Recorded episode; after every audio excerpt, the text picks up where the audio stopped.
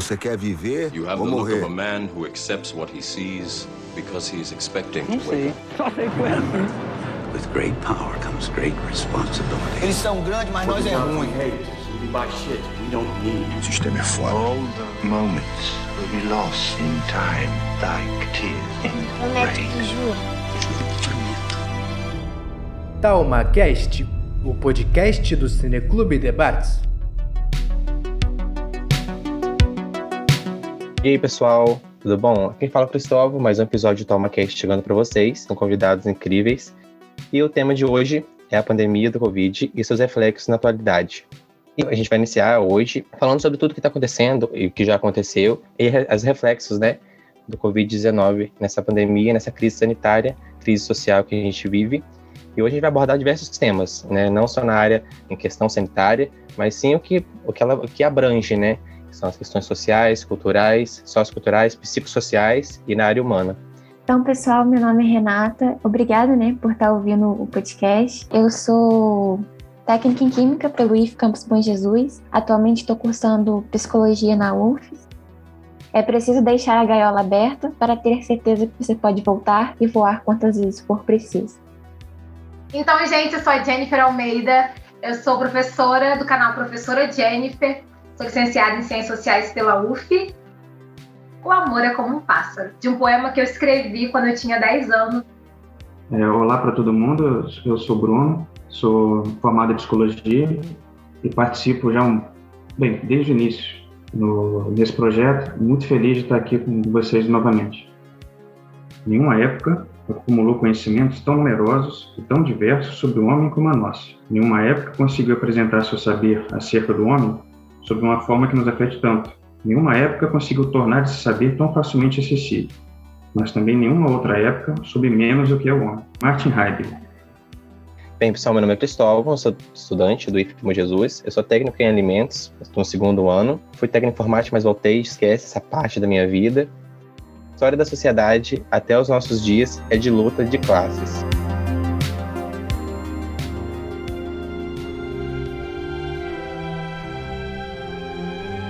Então, pessoal, vamos começar o nosso primeiro bloco, né? Primeiro bloco de debates. E partindo do nosso tema geral, vamos levantar nossa primeira provocação, que eu separei aqui. Acho que é uma pergunta que a gente pode iniciar a nossa conversa e que é crucial para guiar ela daqui para frente, é de onde eu começo a vivenciar essa pandemia, né? Porque a gente pode perceber a singularidade de cada pessoa com a sua subjetividade, com o seu entorno social, que vai levantar pautas que nós vamos decorrer ao longo desse episódio. O primeiro deles, eu acho que a gente pode falar como que a pandemia é, afetou o nosso ensino, porque como papel de estudante aqui, eu faço o questionamento: houve de fato um ensino e como foi esse ensino, né? Aí eu lembro que quando a gente se isolou, né, das salas de aula, todo mundo em casa, o nome foi dado ensino-aprendizagem. Aí eu fiquei me questionando hoje, será que houve realmente uma aprendizagem? Que o ensino houve, né, de certa forma, mas essa aprendizagem, como que foi? Qual é o nosso conceito de, de aprender, né, que a gente está usando e quem teve acesso a esse aprender? Eu acho que é um ponto de partida legal para a gente poder começar a nossa discussão. É, o que eu, o que eu acho legal Nenê, nesse assunto particular, na, na, pandemia como um todo, mas nesse assunto da, da, da educação e do acesso a a essa educação online é mais um retrato da, da, da profunda desigualdade que a gente está inserido. Porque a gente vai falar para pessoas que tiveram todo acesso a ferramentas online, a, a aulas online, a, internet, e outros alunos que simplesmente tiveram que se virar ou simplesmente não, não, não, não tiveram, porque não tem internet, ou não tem internet boa o suficiente. É mais um aspecto dessa divisão social para falar sobre esse assunto, eu, eu acredito que é um, é um ponto que tem que ficar bem claro. É, é aquilo que a gente diz, né? Não que a desigualdade social comece na pandemia, mas com a pandemia ela fica escancarada. Se alguém tinha alguma dúvida de que o nosso país é desigual, agora não tem mais nenhuma dúvida. A gente está falando de acesso. Mas fica difícil até para quem tenta negar que essa desigualdade existe. É, agora não dá mais para negar que existe, que existe a desigualdade. O acesso à educação foi completamente privado a várias pessoas, vários jovens e também adultos. Muitos porque não tinham as estruturas ali mínimas para participar desses momentos online. Outros porque, devido às questões de condições financeiras dos seus familiares, tiveram que optar por ir trabalhar. Muitos e muitas abandonaram o ensino para poder trabalhar e trazer alguma renda para dentro das suas casas. Outra questão também, quando a gente pensa em educação, pegando a fala da Renata, né? Antes da pandemia, tinha uma discussão de educação em casa, que é válida. Quando a gente olha a, a nossa legislação, a educação é dever do Estado e tem a, o papel da família. Muitos interpretam essa parte quando a legislação fala da família com a família podendo educar em casa. Embora autores como Durkheim vai dizer que a gente não educa nossos filhos como a gente quer. E aí tinha essa discussão, vamos educar em casa, é melhor educar em casa do que nas escolas, e aí casos acontecem de pessoas que têm êxito em vestibulares porque foi educada em casa a pandemia coloca essas pessoas para serem educadas em casa e a gente assiste um novo movimento. Agora as pessoas querem a abertura das escolas alguns até sem pensar nos problemas que isso pode ter com relação a uma pandemia que pouco se sabia. Então a gente tem aí dois discursos, né? A gente quer educar em casa, mas agora a gente está em casa e a gente quer educar na escola. E realmente fica a pergunta: alguém aprendeu? A gente está conseguindo aprender? O que é aprender? É só cumprir as tarefas ali ou envolve também essa relação com o outro, esse espaço ali de sociabilidade e da socialização, já que a escola é, se não o segundo, para muitos, né, e muitas, o segundo espaço de socialização ali depois da família. Tem uma frase bem legal que eu li há bastante tempo, a gente, autor desconhecido, que é a pior prisão do corpo é a alma. Então, assim, a gente teve que se obrigar a ficar dentro de casa e mesmo quem não podia teve que ficar. Então, a gente fala de contexto educacional, é, muita gente não tem, gente, não tem como. A gente precisa, é o que eu sempre falo, né, pra gente ver todos os aspectos, tudo, tudo que tá acontecendo e a pandemia em si, para ela estar dessa forma, foram problemas sociais, assim, foram problemas que acho que depend, dependeram do vírus, óbvio, mas dependeram de uma má organização social e uma organização governamental que não é novidade para ninguém. Então, hoje a gente vive, os alunos, professores e uma, as instituições educacionais vivem hoje um reflexo direto do, de, um, de, uma, de uma má conduta. Então, assim, é de uma educação mesmo falha dessas pessoas mesmo que indiretamente trabalharam a gente aqui. Então, ou você estuda ou você trabalha para manter a sua família se alimentando, né, para conseguir o salário de cada mês. Então, você não tem essa opção de escolher, é igual essa questão de dualidade. Antes, você poderia escolher, ah, eu quero fazer uma, uma graduação, eu quero fazer uma faculdade em AD. A opção no ensino médio não tinha mesmo, né? Porque a gente não, nunca pensou em viver essa realidade, assim. E a gente não sabia de nada. Eu lembro perfeitamente do dia que a escola fechou, né? pelo menos a minha escola, 13 de março. E quando a gente foi para casa, ficou um pouco de tempo sem aula, né? Aí a gente começou a se perguntar assim, será que eu vou estagnar agora no meu pensamento? O que eu faço agora? A aprendizagem que eu tive até agora, será que ela vale? Então, será que a gente não foi esgotando isso a partir do tempo que a gente estava correndo muito, né? Porque antes disso a gente também continuava tendo problemas. A gente tinha problemas antes dessa pandemia. Agora, esses problemas se agravaram cada vez mais por conta disso. Hoje a gente vê é um absurdo, né? A pessoa comprando osso, onde já se viu isso? Então, isso é um problema social agravado pela pandemia e agravado mais ainda por uma irregularidade de vários setores, né?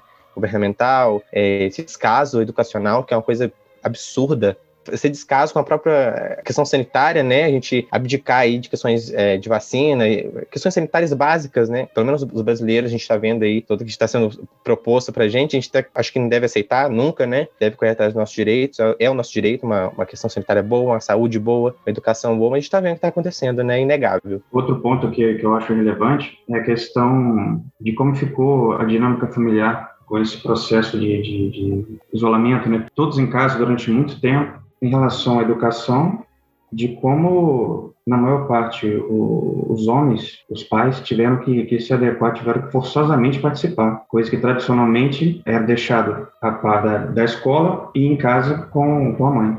Eu até tinha notado também essa questão do, do quarto turno da mulher, né? Porque ela acorda de manhã, faz o serviço de casa, sai para o trabalho, vamos supor, de manhã, né? Aí chega do trabalho na parte da tarde, tem que fazer o almoço, tem que fazer as tarefas de casa. À noite, se ela tiver oportunidade, ela ainda estuda, né? E por fim, no quarto turno, faz, ajuda o filho, né? Que foi jogada essa responsabilidade para as famílias de uma forma muito abrusca, assim, para saber ensinar o filho, uma coisa que uma pessoa às vezes não tem a formação necessária para ensinar da forma correta, e aí a gente percebe como vai se construindo o abismo cada vez mais. Aqueles que têm uma condição melhor, como o Cristóvão falou, é questão de luta de classe. Aqueles que têm uma condição melhor podem pagar um professor particular ou podem pagar uma ajuda extra para educar o seu filho, enquanto aqueles que não têm essa mesma oportunidade, a criança tem que aprender a estudar por conta própria, né? E como que você aprende longe de uma pessoa para te orientar? Não tem como. Então, eu não sei como nós vamos conseguir sair, sendo um pouco pessimista agora, desse abismo no futuro. Mas há esperança, né? As aulas agora estão querendo voltar, né, com o avanço da vacinação, e vamos ver o que isso vai dar. É, é sem contar que se fosse levar só em consideração o lobby principalmente de escolas particulares, gente teria voltado há muito tempo. O que, o que só agravaria essa, esse abismo, essa desigualdade, enquanto as escolas públicas permaneciam, se elas permanecessem fechadas as escolas particulares funcionando, como, como que isso ia funcionar? Como que isso ia ser feito? Ao mesmo tempo que a gente tem aí uma, um momento ruim, né, de escolarização, muitos sem acesso, outros com esse sentimento de que perderam, não estão aprendendo. Tem um grupo específico que não vou dizer que ganhou com essa pandemia, né? Que acho que a palavra não é essa, mas teve a possibilidade de estar confortável enquanto estudava, que eu acho que é aquelas pessoas que moravam distante dos seus locais de estudo e que seus estudos não envolvem prática, são estudos mais teóricos. E aí essa, esse, esse grupo específico conseguiu estar no conforto da sua família. Muitos ficavam tempos sem ver os pais, né? Porque nem todo mundo tinha condições de todo final de semana estar em casa com seus pais e com sua família. E conseguiu, né, de alguma forma ali estar estudando no conforto da sua casa. Mas volto a falar que é um, um grupo muito pequeno, que eu estou aí trabalhando com uma pessoa que teoricamente consegue, em sua casa, dentro da sua estrutura, manter o seu aprendizado. Então a gente está falando aí de uma disciplina teórica, de uma pessoa que tem minimamente o conforto e minimamente uma estrutura, né, para conseguir lidar com isso. Para alguns setores, ficou claro que essa possibilidade de educação remota, o próprio trabalho remoto, home office, pode ser feito sem problema. Eu, eu acredito que a partir de agora, alguns setores vão, vão, vão investir né, nessa é, possibilidade. Eu acho que hoje a gente odeia, assim, eu odeio profundamente o EAD porque a gente vive numa imersão diária, todo dia. Então você abre o computador e você fecha só à noite. Então, assim, dois apontamentos bem interessantes que eu queria fazer. Hoje, o mínimo, ele é muito. Então, quando a gente trata de eu tenho o mínimo possível, então você tem o um mínimo para sobreviver. Então, a gente está numa situação que é, não sei se é confortável, assim, a gente está parado, parece que estagnou. Então, quem não tem isso já está muito ruim, muito pior que a gente, porque não tem o básico, né? E o básico é o que está fazendo a gente continuar a sobreviver um pouco. Porque, assim, tem muita gente que não vai na aula porque simplesmente não tem internet. Essa é a realidade. Isso, infelizmente, não é uma pequena minoria, né? Quem tem acesso, quem é felizardo de, por exemplo, essa questão que a Jennifer colocou de poder estudar só em casa, as disciplinas são mais teóricas, isso é uma pequena minoria. Essas são as minorias, né? Mas a grande maioria é que não tem acesso ou quem precisa realmente, por exemplo, a questão do IF em si, as práticas, por exemplo. Então é isso que complementa um currículo, isso complementa a nossa vida de questão aprendizagem. A gente não pôde ir, então a gente leva isso e isso é uma questão de secundária. Então tem gente que vai para a escola para conseguir almoçar, conseguir comer, conseguir lanchar. Então a gente já estava passando por isso. Ó, antes disso, a gente já estava passando por essa necessidade do aluno ter que ir para a escola para ter essas coisas básicas que deveria ter em casa e não tem.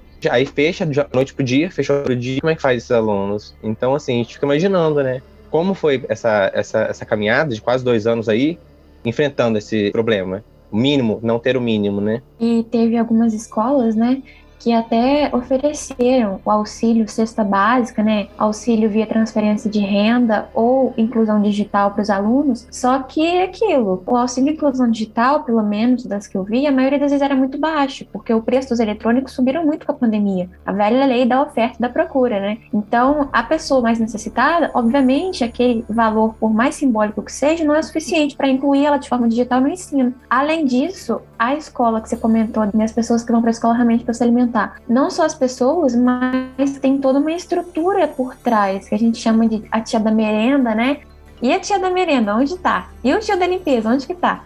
A escola em si, no chão, no dia a dia ali, parou. E aí agora que vamos começar a voltar, mas como vai ser esse retorno, né? Quem vai retornar? Então eu acho que vai ter que ter um incentivo, assim, a gente sabe que é complicado, mas tem que ter um incentivo muito forte agora à educação brasileira em tratar essa questão da evasão escolar. Seja por oferecendo auxílio, seja modificando os métodos de, de avaliação e de ensino, porque já era uma questão muito problemática antes e ainda mais agora. A gente é o último país do mundo a as escolas voltarem, né? Então, como vai ser? Pensando nesse espaço, a escola ela é um espaço né, de socialização e sociabilidade. E para algumas pessoas é um espaço de fuga. Para aqueles que sofrem violência doméstica, a gente está falando de adolescentes, de, de jovens, crianças e também de mulheres, era um espaço de sobrevivência. E aí a gente ia ver que aumentou os casos de violência doméstica, porque essas pessoas agora estão 24 horas com seus agressores. Elas não têm mais esse espaço de liberdade, de fuga. Acho que isso é uma questão também que a gente tem que pensar, né? É o que a Renata bem coloca. Não é só ensino e aprendizado, mas é todo um espaço, toda uma estrutura que a escola é, enquanto o espaço retorna de sociabilização e sociabilidade, de socialização também. Isso a gente perde, a gente perdeu aí quase dois anos desse contato. E o que o Cristóvão fala, a gente estar tá 24 horas em EAD. O problema não é estudar EAD, é viver EAD. É viver nesse mundo digital, nesse mundo de telas. Você quer falar com seus amigos, abre uma reunião. Você quer comemorar seu aniversário, você joga um link. Então a gente está 24 horas, há pelo menos um ano e meio, vivendo de forma digital. E é, é aquilo, é, a educação é a dela funciona, ela é ótima. Quando a gente opta por escolher, a gente tem estrutura para bancar essa, essa educação via EAD, que não é o nosso caso. A gente dormiu e acordou tendo que trabalhar, estudar via celular, computador e todo o resto.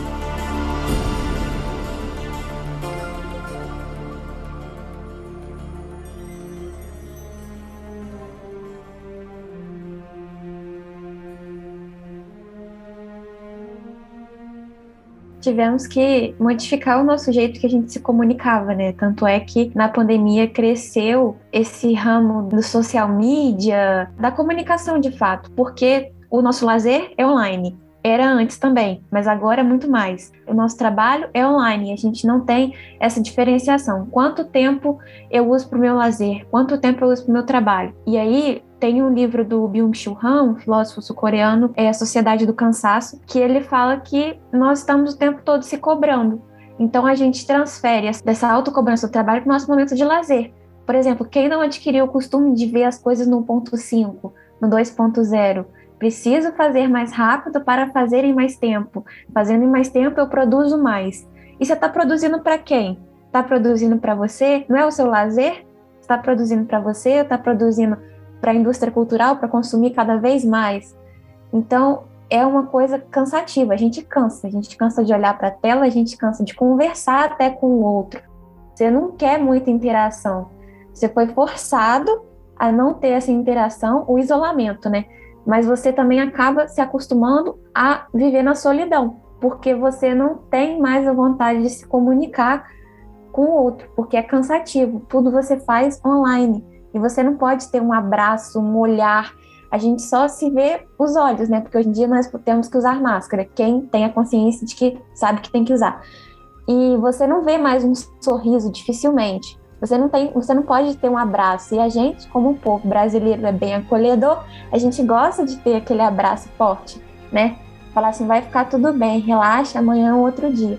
Nós não podemos fazer isso. Então é uma coisa que cansa. Essa cultura do, do, do alto rendimento, de fazer sempre mais em menos tempo, que surge nas empresas, tomou conta da nossa vida como um todo, é, até do nosso tempo de ócio, é, nosso lazer. Ah, eu tenho que assistir tal série toda, eu tenho que assistir, eu tenho que ler tal livro, eu tenho ou seja, você não faz o seu tempo livre não é mais para para si. Você ainda você se cobra até pelo seu tempo livre, pelo, pelo que você produz, pelo que você é, realiza nesse tempo livre. Faz parte do nosso nosso modo de agir. E foi foi meio que tomando conta meio insidiosamente, a gente achando que estava fazendo certo. Quanta gente hoje se cobra, vive permanentemente ansioso, porque quando está trabalhando, pensa, acha que tem que descansar. Quando está descansando, acha que devia estar produzindo. É, nunca tá, nunca encontra um, um, um, um equilíbrio, ou nunca está satisfeito. A, a, a, gente é acostumado a nunca se, se satisfazer com nada. É de adoecer mesmo. E 2020 foi meu ano de vestibular, então assim, estava terminando o ensino médio e tinha, a gente tinha mais uma carga, né, de estudar para o tão temido vestibular. Então era uma autocobrança muito forte, porque o tempo todo eu tenho que assistir alguma coisa. Aí vamos aproveitar que você está com esse tempo livre, já vamos assistir um documentário que vai servir para o vestibular. E eu fui minando a minha cabeça, assim, você tem que ser produtiva. Até no momento que você está, por exemplo, assistindo um filme ou uma série, porque isso vai ser produtivo, a própria palavra produção, produtivo, para você lá na frente. Então, assim, é uma, é uma prisão. A gente fica preso na gente mesmo. tempo todo e é, é muito difícil, assim, conseguir sair. E aí a gente fala, né?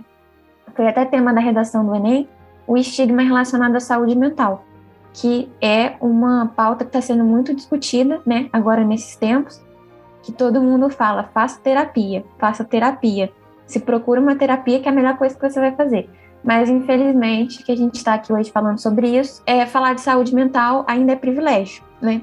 Só, assim, umas pessoas que conseguem pagar uma terapia ou que têm acesso a toda uma estrutura que possa cobrir essas angústias que a gente vive. E é também triste saber disso, que nem todos podem ter acesso. Enfim, essa questão sobre a possibilidade de, de, de, você ter um acompanhamento psicológico, psiquiátrico às vezes mesmo, com a, medicação, é, é, é, artigo de luxo hoje em dia, infelizmente. O, os, os, preços de sessões, de uma consulta com médicos, é, esses preços são, são, na maioria das vezes, exorbitantes, infelizmente. Algo que é, tem sido cada vez mais necessário a, a cada vez mais gente, é, a tendência é o quê? o preço subir. Ou seja, como ela falou, é, é oferta e demanda. É, teoricamente, com mais pessoas precisando, os preços baixariam. Infelizmente, não é assim que funciona no mundo real é uma questão para a minha classe dos psicólogos, uma questão de forma urgente. Sobre essa questão que você fala da oferta e demanda, a gente enfatizou a questão da, da, redação, por exemplo, os estigmas sociais, a gente não fala sobre a questão de, das características da, da, pessoa que tem né, a doença, o, o, problema que infringe a ela, não, a gente não fala dela, a gente fala do, do da sociedade, então, do que é externo. Então, essa questão do, do trabalhar a todo momento. A gente entrou num, num ciclo de a gente obrigar a acordar, abrir o computador e ficar o dia inteiro aqui, e não tá bom ainda. Então, a gente vai dormir, eu posso falar isso com autoridade, porque tem coisa para fazer amanhã, eu não consigo desligar a gente não consegue se desligar. Então, a gente chegou a um ponto de estar dentro de casa e perguntar quem que é esse, quem que é esse cara aqui? É meu pai? Como é que é? Quem que é esse que tá morando comigo? Minha mãe? Eu não conhecia, eu não tô conhecendo essa gente. Então a gente não tava a gente não conhece porque a gente não tava, a gente tinha esse refúgio, né? Que era vir para casa e ficava um tempo e sair. Então a gente tinha esse refúgio que, que era ir para uma escola, ir para algum lugar. Então quando isso tudo é fechado, quando isso tudo é minado, a gente acaba ficando num círculo. Não tem para onde correr. Então a gente tem que ficar dentro de casa. Quem pode, imagina quem não pode. Então, os estigmas, eles são externos, acho que a gente está falando sobre tudo aqui, sobre a questão de não parar, não, não conseguir se desligar. Isso foi iniciado anos atrás, tipo assim, nessas empresas, nessas, nessas empresas grandes, quem mais faz, mais consegue, quem mais trabalha. Então, você ficava até meia-noite numa empresa, fazendo, né, lá no CNH, não sei onde você estava, fazendo entregar para o seu chefe amanhã. Então, ele ganhava dinheiro e você não conseguia nada. Então, é isso que a gente faz hoje. Então, é de, só de uma nova forma, né? Só maquiado.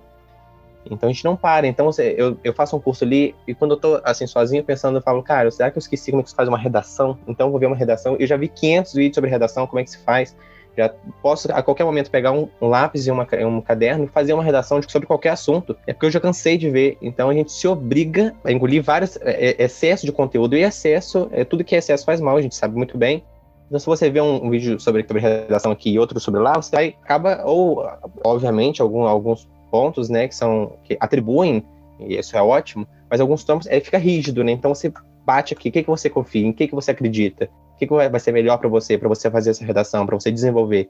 Isso eu estou usando um exemplo da redação, né?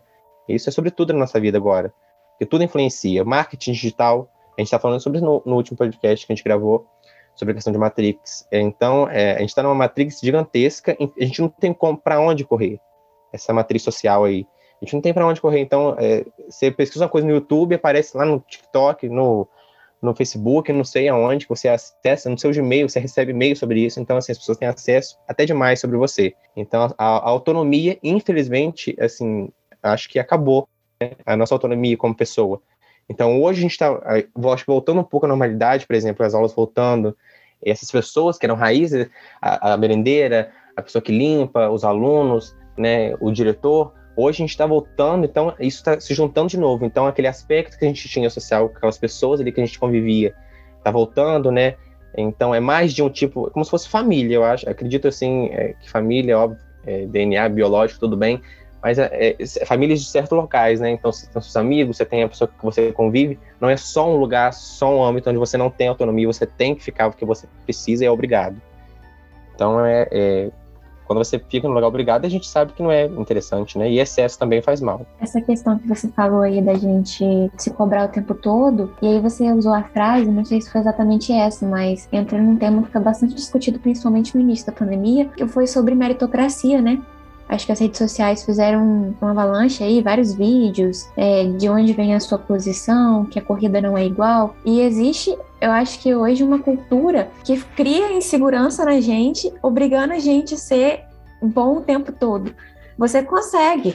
Compra o meu curso de gestão de emoções, que eu estou te vendendo por R$ 29,90, que você consegue superar seus medos é assim, de uma hora para outra é possível, vamos lá, você não faz dinheiro porque você não quer hoje em dia, né? E eu acho que a questão é muito mais embaixo. A gente fica tendo contato isso o tempo todo com as redes sociais, como você falou. Recentemente teve o plano geral do Facebook, que o Facebook, não um acaso, comprou o WhatsApp, né, e o Instagram. Então, quando caiu, ficaram essas três redes sem uso. E, por exemplo, falando por mim, eu fiquei super ansiosa ficava clicando no WhatsApp toda hora para ver se tinha alguma mensagem, se tinha voltado, no Instagram se tinha caído, e acho que isso mostra o quão dependente hoje a gente está das redes, né? E o quanto eles sabem sobre a gente. Comigo foi totalmente diferente. Caiu e voltou, eu nem fiquei sabendo. Eu não sei se isso é bom ou ruim. Que sonho.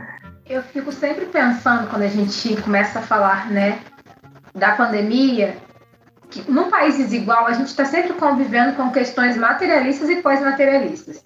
Então, ao mesmo tempo que a gente está aqui pensando no quão prejudicial é a internet, a gente também está convivendo com pessoas que sequer sabem o que, que é a internet, porque elas nem chegaram nesse ponto ainda, elas estão lutando pela sobrevivência. Voltamos ao chão da escola e essa dualidade daqueles que vão para a escola também para se alimentar, que a escola também é esse ambiente de alimentação para muitas pessoas, enquanto um direito, inclusive, né? A merenda é um direito para esses estudantes. Então a gente está sempre nessa dicotomia. A gente está discutindo pautas pós-materialistas, mas a gente também está discutindo pautas materialistas. Durante a pandemia, eu lembro que eu estava conversando com um amigo sobre é, questões legais de internet, limites da internet, que já tem países discutindo isso.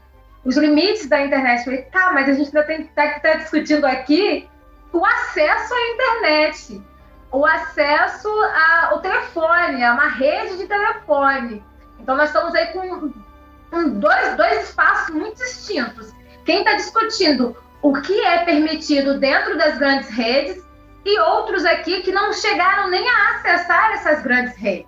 Então, são duas, duas dinâmicas completamente distintas né, e completamente distantes uma das outras que só escancaram novamente a desigualdade. Não começou agora, não. Já nasce desigual. Esse Estado brasileiro já começa sob desigualdade. E a gente só está escancarando isso com a pandemia. Eu acho que é o que está fazendo 100 coisas ao mesmo tempo, né? E eu acho que aí é o susto, né? A gente está com o telefone na mão 24 horas, começa a chover de mensagens, chover de notícias, a gente se assusta com essa desigualdade. Ela não começou, a gente só está vendo ela mais vezes a gente está o tempo inteiro com o telefone, com o computador, com o notebook, então a todo momento as notícias são extremamente assustadoras. Parece que agora começou o fim do mundo, parece que agora a gente está literalmente no pior dos momentos, mas não, a gente está assistindo o pior dos momentos agora com o telefone na mão. As notícias estão chegando mais aceleradas, mas elas não começaram agora. É, eu acho que algumas bolhas estouraram. Gente que sempre viveu aquém e, e, e além desses, dessas questões a pandemia fez com que tudo isso fosse jogado na nossa cara de uma forma até, até violenta às vezes. Foi como a gente já falou aqui no início. Hoje em dia é, é praticamente impossível você tentar negar a questão da desigualdade social. Não dá mais para jogar para baixo do, do, tapete.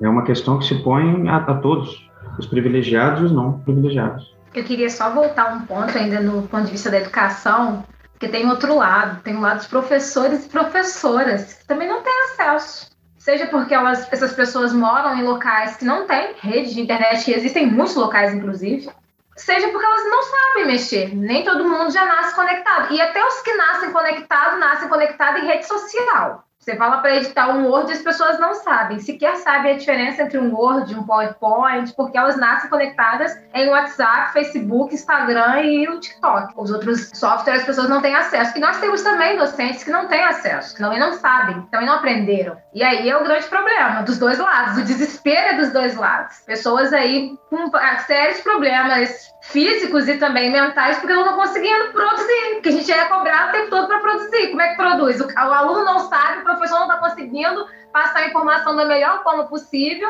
e ainda estou pensando em disciplinas teóricas, não estou nem pensando aí nas práticas e outras que exigem um, um contato ali direto, ensinar geometria online, assim, eu acho que é uma desafio extraordinário. Você ensinar matemática para crianças de primeiro ano online. Ensinar a ler online. É um desafio assustador. Principalmente se quem está aqui do outro lado dessa, dessa tela minimamente sabe ligar uma câmera. Que é o caso de muitas e muitos. Que não tem simpatia e nem gosto por tecnologia. E que tiveram que aprender em 15 dias, uma semana, um mês. E os pais que se viram obrigados a a ensinar os filhos em casa, com certeza hoje tem um olhar muito diferente sobre eh, o processo educacional, porque é, o simples fato de você, sendo professor ou professora, e ter que lidar numa sala com 15, 20, 30 pessoas, eh, adolescentes, crianças, você um pai e uma mãe às vezes não consegue lidar com duas, três crianças em casa. Você imagina hoje, com certeza muita gente dá muito mais valor ao, ao trabalho do professor. Bem, eu espero. E tem também aqueles pais que não sabem o que ensinar para os seus filhos, porque eles também não foram escolarizados. Eu me recordo de uma reportagem da criança falando com a professora: olha, eu vou parar de estudar porque minha mãe não sabe me ensinar. A mãe não sabia ler, né? A criança vivia com a mãe e a mãe não sabia ler. Então, como que essa mãe vai ensinar as crianças? Porque em muitos casos de crianças pequenas, o professor, a, a, o pai e a mãe ficariam assistindo a aula para depois explicar para o filho. Só que quando esse pai e essa mãe também não sabe como que fica essa criança. Então são quase dois anos aí de um atraso. Nem, nem tô pensando no atraso no nível de que você perdeu dois anos de conhecimento. Mas você tá aí muito mais distante comparado a quem tem toda essa estrutura, né? Então, essa corrida que já era desigual, ela está bem mais desigual do que estava em 2019, 2018. Não tem passagem, né? Só piorou. Tiveram escolas particulares que não pararam, né, com a pandemia. Que elas continuaram seguindo, é, estudando em 2020 inteiro. Por exemplo, olhando da minha perspectiva, né, para o vestibular, seguiram estudando. E, de fato, a gente achou no início que o Enem, pensamos, nossa, as notas vão cair esse ano porque só vai é, é um déficit né, geral, ninguém vai conseguir é, aprender tudo mesmo. E aí, quando a gente viu as notas no geral, as notas lá em cima. Então a gente, ué, o que, que aconteceu? Então só foi fazer de fato quem estava preparado. E aí, se você pega o número de abstinência do Enem ano passado, né, das pessoas que faltaram, e se você analisa o perfil dessas pessoas que faltaram, você começa a ver para onde nós estamos caminhando. E para esse ano também foi o número mais baixo de inscrição de toda a história do Enem. Então, assim, desde 98, quando o Enem começou a ser utilizado como um instrumento de acesso, né, a um vestibular, não só de avaliação, o número mais baixo de inscrição das pessoas, assim.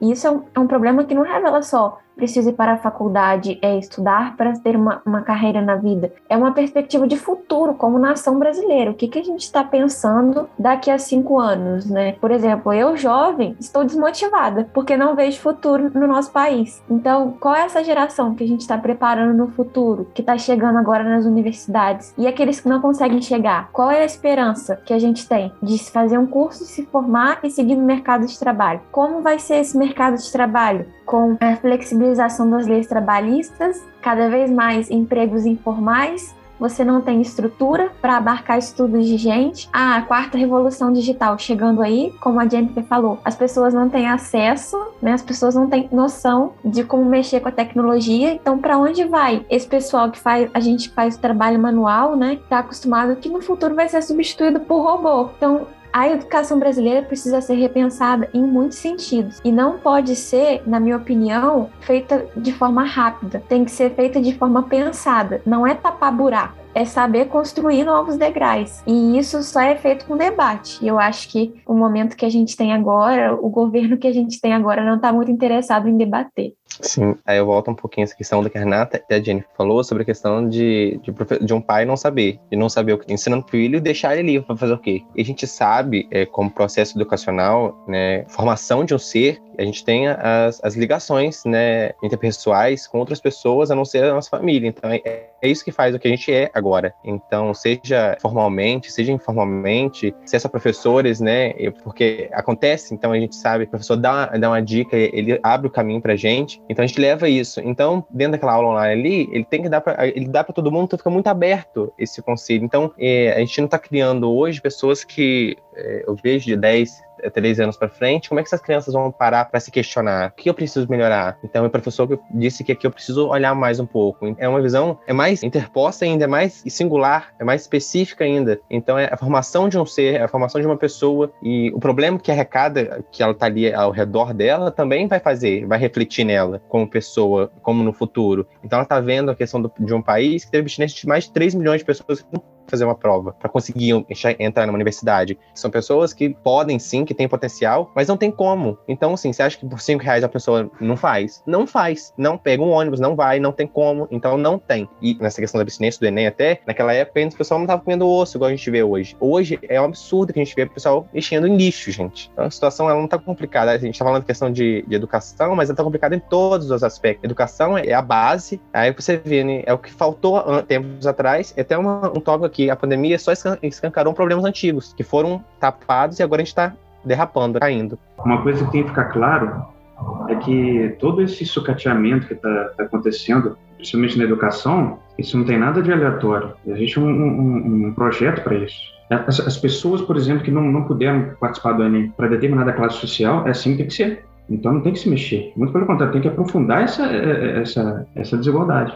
É aquela coisa, não pode pobre e preto estar no, no, aeroporto, no, no, shopping, tá entendendo? É, é, a coisa está seguindo um rumo desejado por boa parte da, da, da população, infelizmente. É projeto que está sendo bem realizado, infelizmente. Aí fica a pergunta, né? A quem interessa esse projeto? Parece que a gente está vivendo um filme de ficção científica. Aquele filme O Poço, né? Não sei se vocês já viram da Netflix. Assim, eu tava vendo ele esses dias e é assustador. Assustador a similaridade, a metáfora ali que é imposta, né?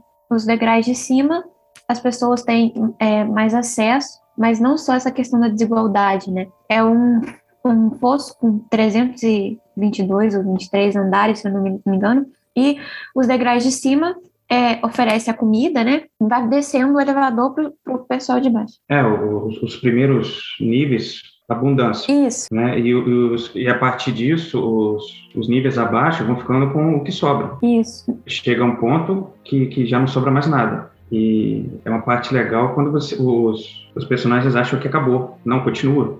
Existem ainda níveis que convivem com nada. É bem legal, essa metáfora é bem legal mesmo. Acho que o nosso pensamento tem que ser quem está querendo esse projeto de escateamento, disso tudo, são uma pequena minoria, gente. É só a gente pensar numa pirâmide. A pirâmide, a parte maior é a mais pequena, a parte de cima é a menor. Então é que fica a menor partezinha assim. Então são pessoas, são homens, homens brancos e ricos, estão lá no poder, é o que estão no poder, infelizmente, e que não quer. Você acha que alguém quer? Uma pessoa que, é, que vem de uma periferia, que é uma pessoa informada, não quer. Ponto. Então a gente não tem. É, acho que o que a gente tem que fazer é se unir, a gente tem que parar para pensar o que é, a gente é maioria, a gente é uma maioria social. A gente, a gente fala, né? A gente se considera minoria social, a gente não é minoria social nada, gente. A gente é maioria. Nós temos que bater o pé em alguma, em alguma luta que seja. Né? Eu luto sobre a minha questão da minha comunidade, da comunidade que abrange mais de 52% da nossa população brasileira. Então, é, você pensa, né? A gente está falando sobre a questão do, do, Covid em si, e a questão de, refletir, de refletimento, né? O que refletiu na nossa sociedade, mas você vê em países que isso é criminalizado. Então, uma pessoa que é preta, que é negra, a questão das, das cotas ainda é mal vista. Então a gente tem uma dívida gigantesca, sabe? Ainda, isso ainda é questionável. Será que ainda é, é, é pautável se falar ainda? É óbvio que a gente tem que levar pessoas para esse debate, para escutar mais, mas ninguém quer escutar. Esse é o grande problema, né? Por indução dessas pessoas que estão lá no poder.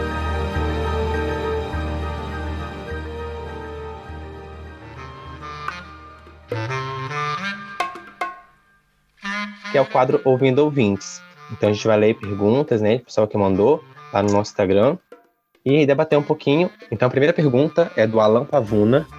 Ele pergunta: o isolamento como meio de autoconhecimento tem alguma limitação? O Alan Pavuna também mandou. Limitação no sentido de convivência. Até que ponto eu me autoconheço e do isolamento? Era para juntar. O isolamento como meio de autoconhecimento tem alguma limitação? Limitação no sentido de convivência. Até que ponto eu me autoconheço e do isolamento? Eu acho assim que isso de autoconhecimento, acho que a gente precisaria dessa limitação tão gigante que a pandemia trouxe pra gente. Como eu disse, desse círculo que a gente precisou se ficar, a gente precisa é ficar dentro desse pasto fechado. E acho que autoconhecimento é uma questão muito. É, a gente precisa conhecer as outras pessoas para se autoconhecer. Quem que é a gente? Nós não somos reflexos de outras pessoas, a gente é reflexo de, de palavras que outras pessoas trazem para gente, a gente é reflexo de atitudes de outras pessoas. Então isso tudo não, infringe na gente. Mas a questão da pandemia, a gente está vendo que é muito difícil. Acho que a última coisa que a gente está vendo agora e levando em consideração é autoconhecimento, né? Sendo que a gente não conhece um ao outro e não conhece uma sociedade como, como um todo. Então a gente vê um amigo passando fome, a gente fica assim, cara, quem sou eu? Será que eu tenho agradeci o suficiente? Será que eu tô me autoconhecendo para saber que meu colega tá precisando do mínimo? Eu já falei, acho que até em algum outro podcast, na minha opinião, essa ideia de achar que a, que a pandemia deu oportunidade para autoconhecimento, para que as pessoas mostrem o melhor delas, isso para mim é de uma ingenuidade sem tamanho. O que nós temos visto, muitas vezes, o pior das pessoas, o pior da sociedade, tudo aquilo que foi jogado para baixo do tapete, tudo, tudo isso amostra o pior de nós enquanto sociedade. O pior de, de, de, de algumas pessoas, sejam líderes ou não. Está difícil para todo mundo, estressante. A gente vive um, um, um período tenso, um período histórico tenso. É, algumas pessoas se sobressaem, algumas pessoas é, demonstram hombridade, empatia, mas infelizmente são poucos. Eu não, não vejo com, essa, com esse otimismo todo, não. Pelo contrário. É o que você disse. Eu acho é inocência, né? Esperar a bondade das pessoas. Teve aquele projeto de homicídio, né? Em Manaus, no início do ano. Pessoas faltando oxigênio, pessoas morrendo, e teve uma mobilização muito intensa nas redes sociais. Vários famosos compraram cilindros de oxigênio e doaram para lá. Então, talvez isso pode parecer a falsa ilusão de que, nossa, o brasileiro é muito empático, né? O brasileiro se preocupa com o outro. Mas eu acho que não é nesse ponto, porque tem tanta coisa errada na gente e na nossa sociedade que fica até difícil a gente pensar que é com empatia que vai se resolver a questão. Acho que quando a gente passa nesse campo da empatia, é um campo mais individual, assim, e como o Cristóvão falou, a gente tem que pensar em ação coletiva. Não que a empatia não seja pensar junto com o outro, né? Mas é preciso pensar coletivo primeiro para a gente poder ver essas questões de, de base realmente. Porque a o que a pandemia escancarou, eu acho que a gente, como sociedade, já se autoconhecia há muito tempo. Eu não gostaria de precisar passar por uma pandemia mil, milhares de pessoas mortas para me autoconhecer. Se pudesse ser um autoconhecimento de uma forma mais leve, eu gostaria, se eu tivesse opção, sabe? Me perguntassem, quer passar por uma pandemia para você se autoconhecer? Eu falaria não, com certeza. Então, acho que não. E fico muito contemplada com as falas do Bruno, do Cristóvão e da Renata, porque eu achava que só eu pensava isso, que eu não consigo ver essa bondade toda, esse amor todo, não. Muito pelo contrário, no começo que não tinha álcool, todo mundo pegava seus cinco, seis e dane-se o restante, né? Levando eu os meus álcools, o restante que se vira. Mas é como eu parto desse, pressuposto, eu falei, não, às vezes sou só eu que estou vendo o mundo dessa forma, negativa, né? Os outros estão vendo aí uma positividade, eu não consigo ver. Não consigo ver essa bondade toda, mas como a ilusão da pandemia foi? Vamos sair melhores, as pessoas vão mostrar o seu melhor, no final todo mundo vai se abraçar. A gente começou a criar essa ilusão. E aí nós estamos aí há um ano e meio com essa ilusão de que em algum momento vai ser melhor. Mas a gente não está sendo melhor agora. Não fomos melhor antes, vamos ser melhor quando? Não fomos antes, não estamos sendo agora. No futuro a gente vai ser melhor, eu descarto assim, descarto, né? Eu não consigo ver essa melhora futura, não.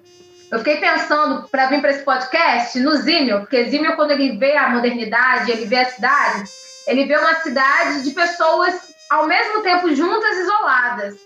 E quando eu olho para a pandemia, eu estou vendo isso. Nós estamos todos conectados. Uma boa parte, uma parte da população está conectada, outra parte está lá, né, desigual, como a gente já falou nos outros blocos. Mas nós estamos aí conectados, está todo mundo junto com esse discurso de que vamos nos abraçar, mas na prática nós estamos isolados. E aí é aquilo, ao mesmo tempo que você está no meio de uma multidão, você está sozinho. Então não consigo ver essa positividade nesse autoconhecimento, não. Acho que as pessoas não estão parando para fazer essa reflexão, não. Muitas estão tocando suas vidas como se nada tivesse acontecido. Não estão nem pensando nessas mortes todas que estão tendo aí, não. Coisa que é importante também é, falar sobre isso é esse tema dessa positividade, dessa positividade tóxica, do tempo todo ter que pensar de forma positiva, de estar sempre. É, nós somos obrigados hoje a, a, a, ser, a sermos felizes, a, sempre olhar o, lado bom da coisa. E isso é tão insuportável quanto, quanto ter que lidar durante muito tempo com, com, com a parte ruim as coisas não vão bem, não parece que vai melhorar tão cedo, e, e é preciso que a gente encare isso, de, de, de, olhos abertos e sem falsas ideias de que, ah, se você pensar positivamente a coisa vai melhorar, é, é, é, essa, essa, essas frases de coach. É, só depende de você, você só precisa começar, que as coisas vão dar certo. Valeu, valeu. A lei da atração, né, com os cristais, você emana assim, deixar claro aqui não desrespeitando as pessoas que acreditam, porque tem pessoas que de fato acreditam nessas coisas das energias e tudo mais. Mas chegou um ponto de que está sendo usado como justificativa. Por exemplo, tem uma youtuber que eu sigo que ela, assim, tem um estilo de vida muito superior ao de muitas pessoas aqui. O apartamento de frente para praia, a varanda do apartamento dela dá para ver o mar inteiro da Bahia. Ela faz faculdade de moda nos Estados Unidos e ela prega, né, essa coisa da, dos cristais, dessa. Não, acredite que a lei da atração da vida vai atrair para você. Isso é usado como um paninho, né? Para velar, eu acho que essa meritocracia que a gente comentou nos outros blocos. Eu vou até completar essa questão sua. Eu, eu, eu acredito. Eu não acredito cristal, não, tá, gente? Eu acredito na energia, é da energia da gente.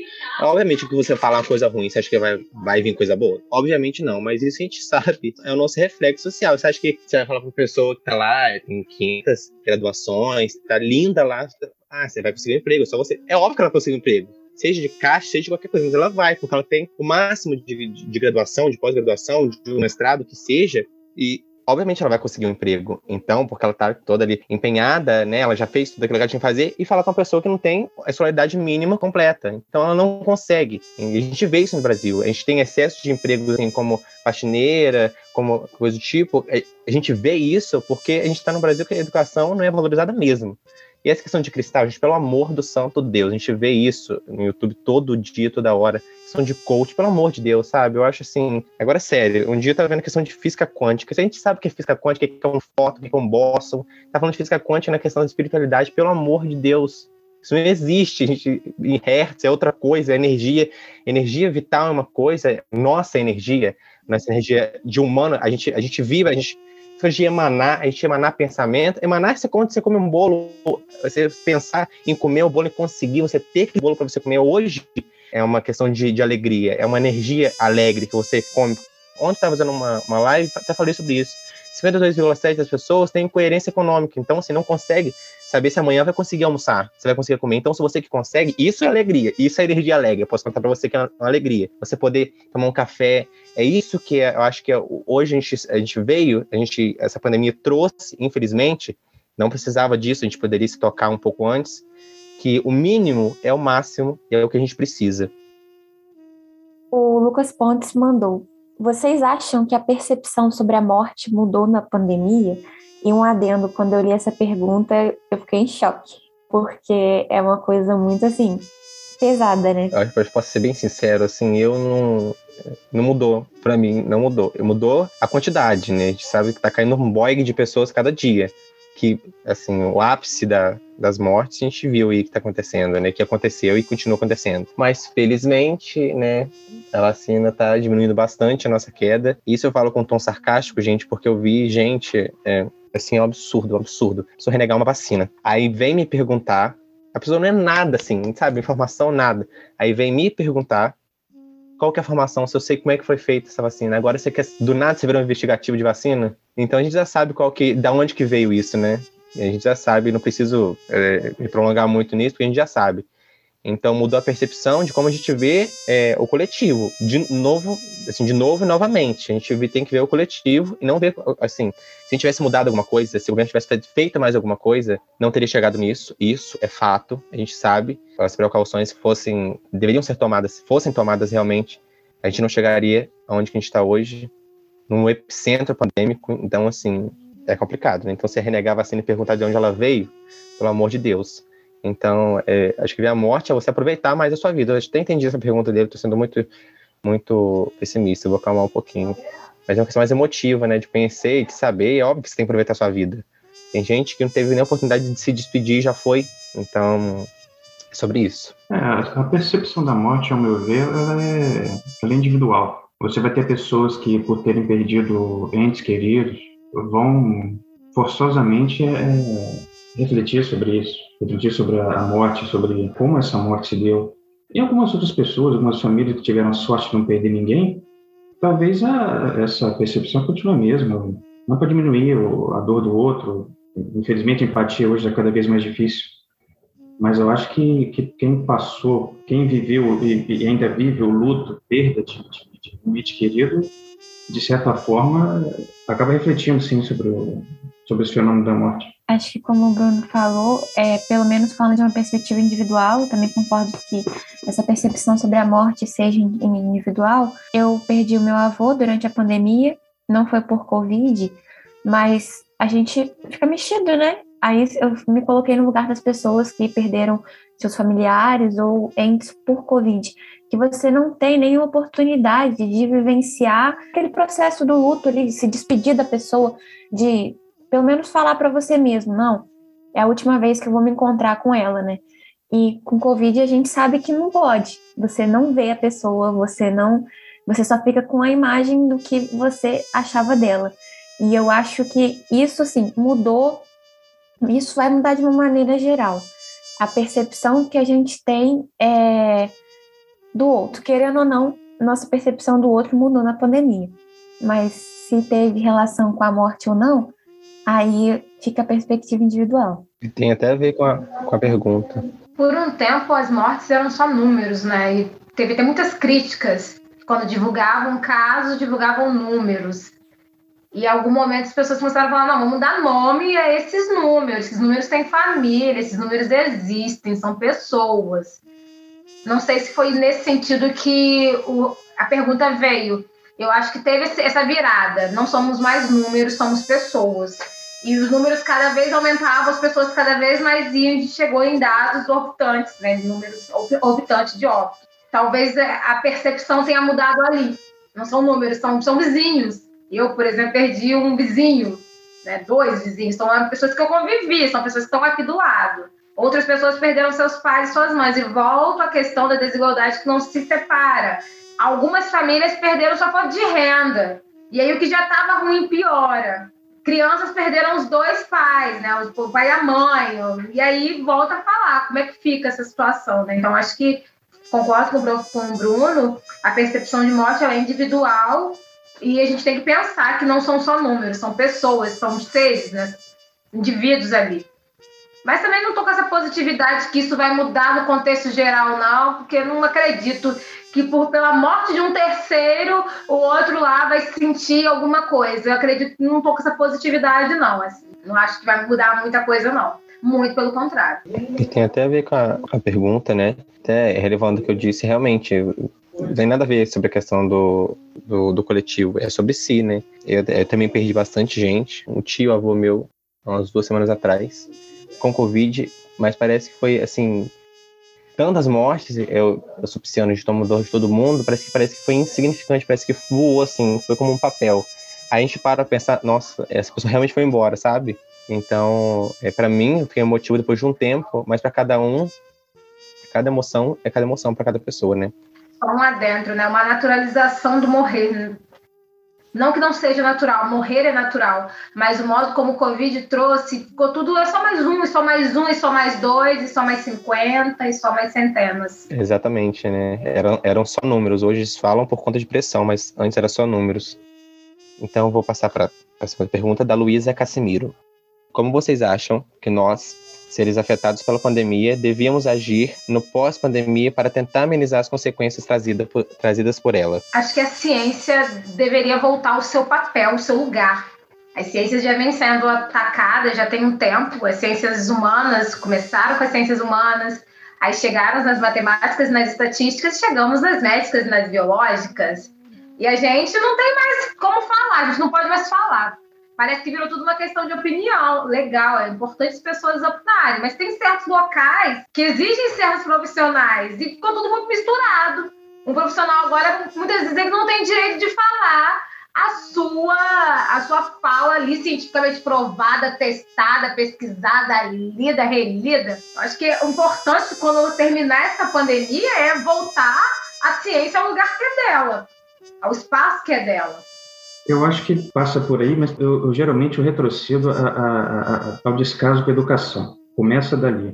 Por exemplo, em relação à pandemia, em relação, em relação à vacinação, à vacina, para mim ficou muito claro por que você passa o ensino médio todo estudando biologia, por exemplo, estudando química, coisa que muita gente diz, e realmente a maior parte não vai mais usar, manusear esse conhecimento ao longo da vida, mas você está tá, tá em contato com esse conhecimento, impede que você, por exemplo, num período pandêmico como o nosso, caia nessa, nessa, nesse monte de lorota sobre a vacina não ser segura, da vacina ser algo experimental, da vacina não ter eficácia.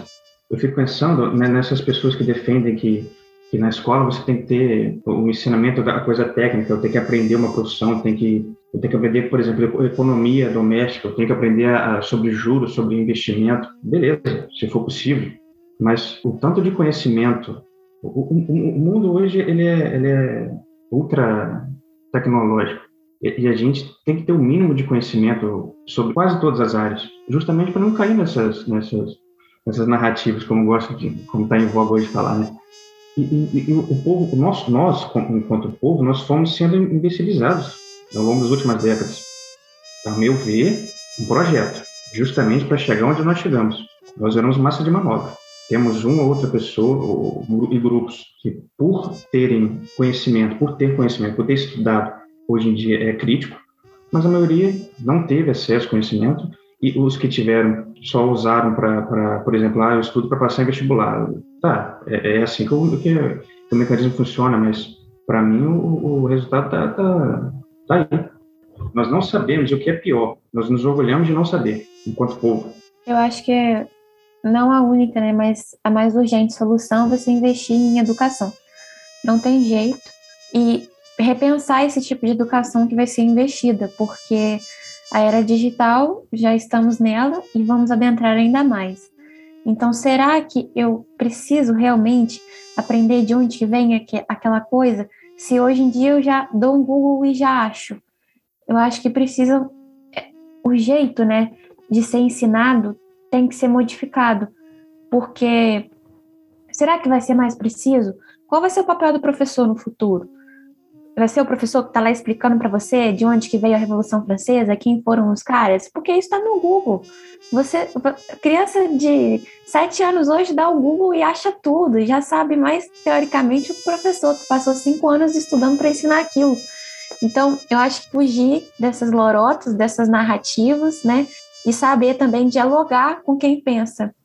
Se você me permite, eu vou discordar de você. É, você já tentou estudar algum tema por si só a, a gente tem acesso a, a, uma miríade de conhecimentos, mas a questão do professor é importante, ao meu ver, porque ele sabe contextualizar aquele, aquele, aquele conhecimento, sabe trabalhar aquilo, é, fazer links com, com o cotidiano, ele usa o conhecimento que ele tem, e que nós também temos acesso, mas ele faz aquilo ali o, o, uma espécie de catalisador, sabe? Ele, ele trabalha com aquele conhecimento. Eu, eu falo por experiência própria, porque é, desde que eu me formei, o, o, o que eu tenho lido, estudado, sabe, coisas que hoje eu vejo que são necessárias, que eu passei pela faculdade. A faculdade é, é, é generalista, você não tem como aprofundar em, em, todo tipo de conhecimento. Hoje, muita coisa eu estudo sozinho. Eu, eu sei como é, como é difícil, como, como é um processo que fica cheio de, de buracos. A ajuda de alguém que sabe aquele, aquele conhecimento, é, é, eu vejo hoje como crucial. É, acredito que educação e ciência não estão dissociadas, uma está completamente ligada à outra. Concordo com todas as falas, a gente precisa repensar o nosso modelo de educação, repensar como que a gente vai ensinar. Não que. Né, mas repensar essas pedagogias, né? Como já é uma discussão que já é antiga, não é nova a discussão de pedagogias mais contextualizadas, pedagogias que pensam o contexto ali do indivíduo. Isso não é nada novo. É só mesmo colocar em prática o que já vem sendo pensado, que já vem sendo feito por muitos que tem dado certo. Não adianta falar de um contexto que o aluno não está ali inserido que ele não compreende. Falar do contexto do aluno fica muito mais fácil para o aprendizado dele. E aí a ciência acho também é muito importante nesse momento aí. Vamos valorizar a ciência e a educação, acho que é um, um ganho pós-pandemia.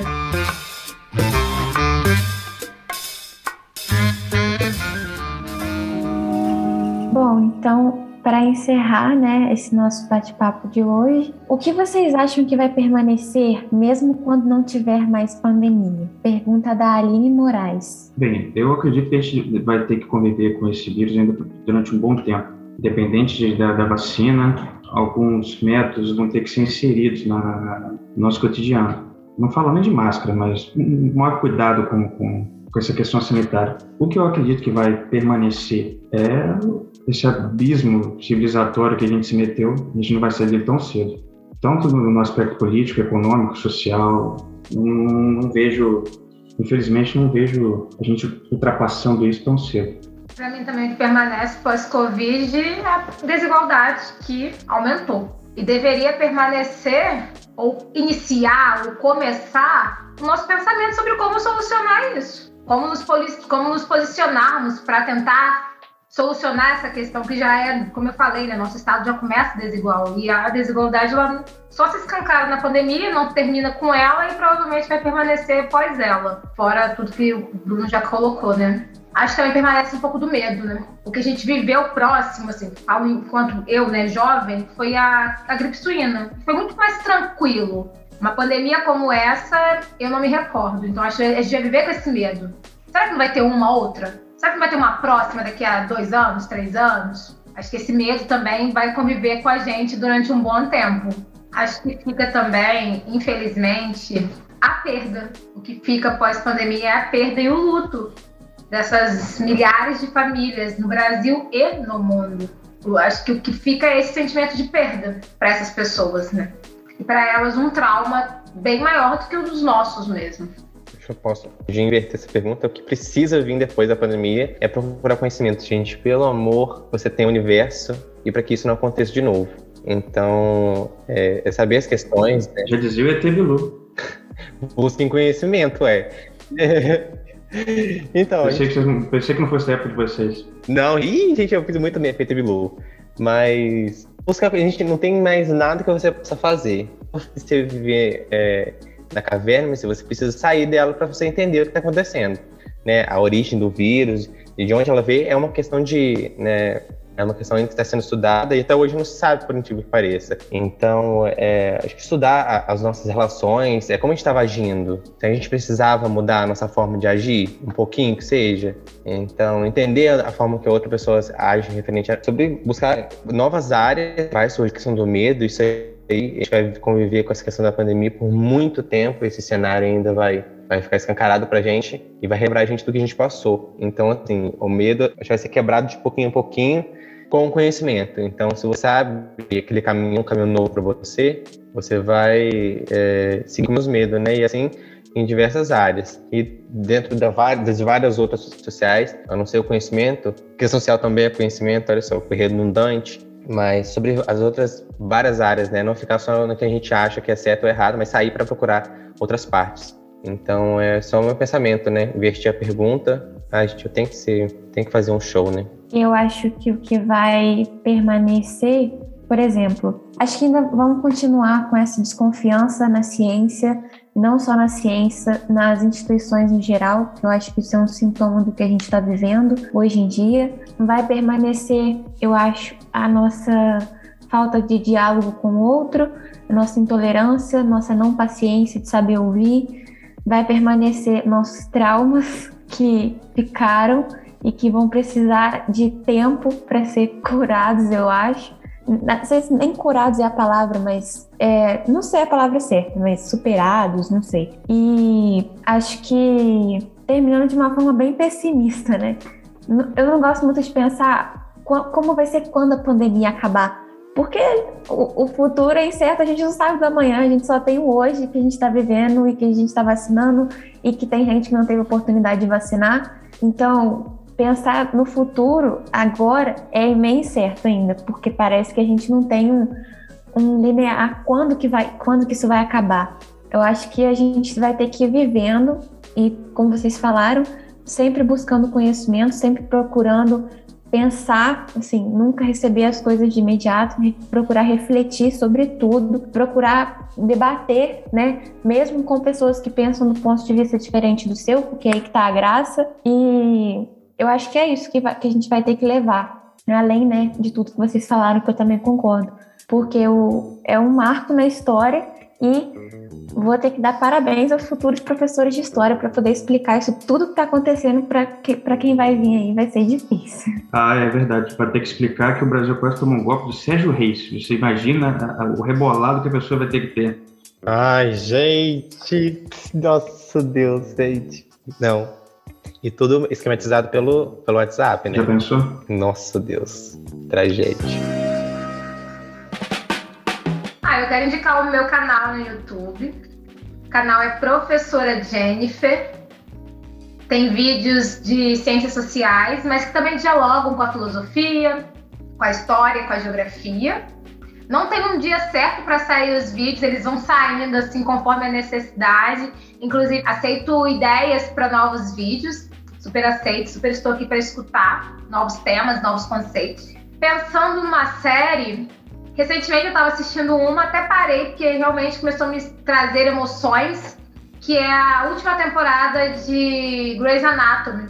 Essa última temporada deles fala sobre esse momento da Covid-19. Grey's Anatomy é uma série de médicos, então é o, o dia a dia de médicos num contexto de pandemia da Covid-19. Acho que é interessante e gostaria também que vocês acompanhassem aí a CPI do Covid. Acho que é importante também, a gente está super interessado e entendendo como que as coisas estão se dando, como que as coisas aconteceram nesse período da Covid-19, do ano passado desse ano. Para muitos, né, é uma questão de política, mas tudo é política. Saúde é política, nascer e morrer também é política. Então, super deixo aí a CPI do Covid e a série Grey's Anatomy para quem curte série. E meu canal no YouTube, Professora Jennifer. Eu acho que eu não tenho muita coisa para indicar, não, mas sei lá, pensando em uma, uma coisa que me fez, que eu assisti, que me fez refletir recentemente, é um documentário chamado O Holocausto Brasileiro, que é sobre. pesado, é sobre. Enfim, o próprio nome já se autodescreve. Antigamente, né, como as pessoas eram tratadas em sociedade e eram é, designadas para instituições, né, no caso do documentário Hospital de Barbacena, de controle.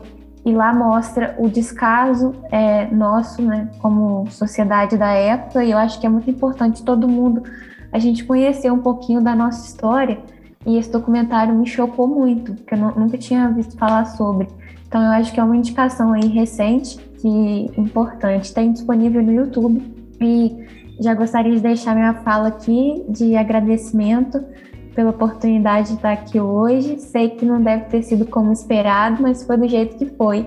E eu acho que foi muito bom, assim, esse espaço aqui. E também, enfim, agradecer a vocês pela paciência de estar aqui ouvindo, que é uma coisa escassa nesses últimos tempos. É isso. Falar para o pessoal que está ouvindo né, o podcast também, obrigada, você que ouviu até o final. É, espero que não tenha colocado a velocidade 1.5, igual eu faço. E obrigada. Algum de vocês já leu o Triste Fim de Policarpo Quaresma? Lima Barreto. Comecei, adoro, inclusive me sinto muito Também. contemplado, mas eu não finalizei não. É até bom, que eu deveria é porque eu quase não leio literatura mais, infelizmente. Mas assim, eu adoro esse, esse texto. Eu, eu li o começo, né, no começo desse ano e, e, e, ele, enquanto personagem, essa questão patriota, eu, eu, achei muito pertinente, com, por coincidência. Foi, eu li, não foi indicação de ninguém, mas tem muito a ver com, com essa questão do, do, atual, né? Porque falar desse livro hoje é falar em tom de crítica. Ah, é bom que irrita. Tudo que a gente fala hoje em dia vira polêmico, né? Então acho que não tem muito como escapar. É, verdade. Se eu for cancelado também, eu já não. Provavelmente eu nem saiba, nem vai saber se eu for cancelado. O bom é isso, você não vai nem perceber o cancelamento, vai ser cancelado, descancelado, você não vai nem notar. É, se eu, se, se um dia ficar famoso, ninguém vai descobrir. É, apesar de ser um livro do início do século XX, ele fala muito sobre o, o momento que nós vivemos hoje, o momento enquanto sociedade. Eu acho uma boa dica para se eu for falar mais, mais sobre esse livro, eu vou entregar. Leio, é muito bom. Eu só vou fazer a minha, a minha última colocação, que é um, é um livro de Augusto Cury, Filhos Brilhantes, Alunos Fascinantes. É, é uma linguagem bem, é muito fácil de entender esse livro, mas ele é o mínimo para a gente entender o que era uma sala de aula, né? Como entender, como entender as ações que acontecem dentro da sala de aula, a troca que acontece dentro da sala de aula, e hoje a gente não tem tanto isso, né? Infelizmente. Então, acho que ler esse livro, entender é Augusto Cury, assim, acho que é, é, serve para a gente entender o básico, e, mas é tanto, né? É, é, tanta informação. Esse livro é incrível. Eu li ele uns três anos atrás, quando estava fazendo curso normal, e me fez entender bastante coisa, né? De como ser, ser, ser um. Eu estava me formando como professor, mas saí depois, mas eu estava querendo me esforçar e como ser um professor interessante. Mas, na verdade, você precisa fazer o mínimo, né? Pelo seu aluno e por si mesmo. E esse aluno, ele fala tudo, ele entrega, é incrível. Hoje, se você for parar para ler, é, é uma crítica com o sistema educacional com toda certeza. Esse livro é bem antigo. E o Poço também, a gente até discutiu ela aqui, né? Pra vocês entenderem o que a gente estava falando, essa, sobre esse, esse sistema de igualdade, né? Onde lá em cima tem mais e aqui tem menos. Então, saber essas diferenças aí. Infelizmente, acho que só tem na Netflix, né? Mas é, rapidinho, aí dá para assistir. Mas quem tiver também, o, esse livro de Augusto Cury tem disponibilizado na, na, internet, é muito fácil de achar em PDF. E leiam, leiam, leiam, porque é incrível. E é isso, eu quero agradecer imensamente. É, acho que todo mundo fez as suas indicações, né? Só para fechar, agradecer a todo mundo que escutou até aqui, os ouvintes.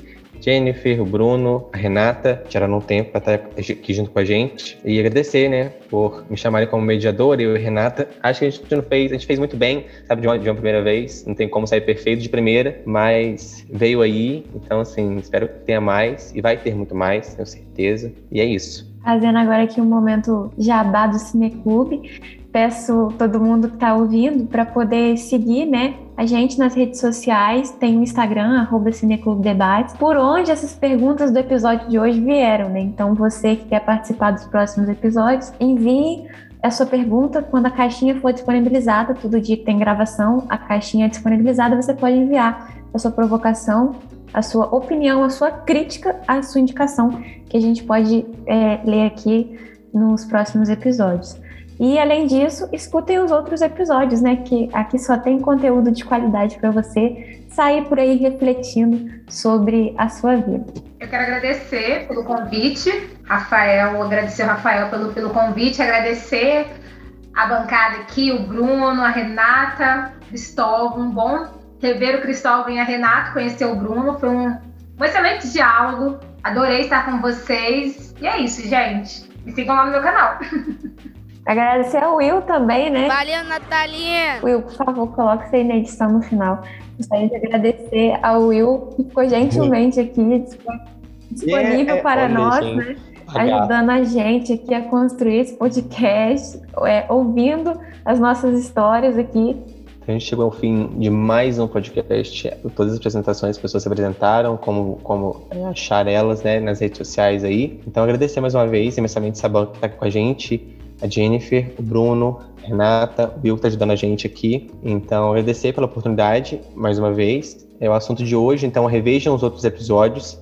Como a Renata falou, que só tem conteúdo de primeira, sempre. E é isso, né? E sigam as indicações, né? As indicações aqui também são de primeira, então estão muito ligadas na atualidade. Então, um beijão para todo mundo. Até mais. Fiquem ligados, acho que tem como seguir o podcast, então sigam o podcast.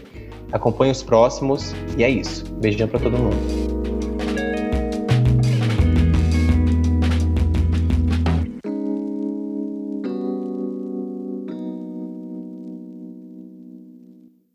Adorei o Bruno. Não, não percebeu a queda do WhatsApp, gente. Eu, eu queria ser esse ser humano, eu fiquei lá igual uma louca, desligando e ligando coisa, achando que era minha internet. Ah, eu já tô.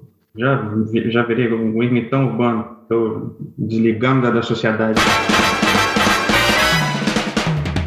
Você ouviu o TalmaCast, o podcast do Cineclube Debates. Não esqueça de curtir e compartilhar esse episódio. Os links para seguir a gente nas nossas redes sociais e o link do site para acompanhar o projeto está aqui na descrição.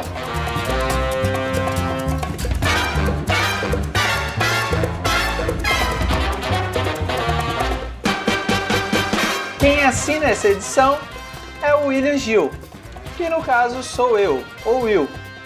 Para você que nos escutou até aqui, o nosso muitíssimo obrigado.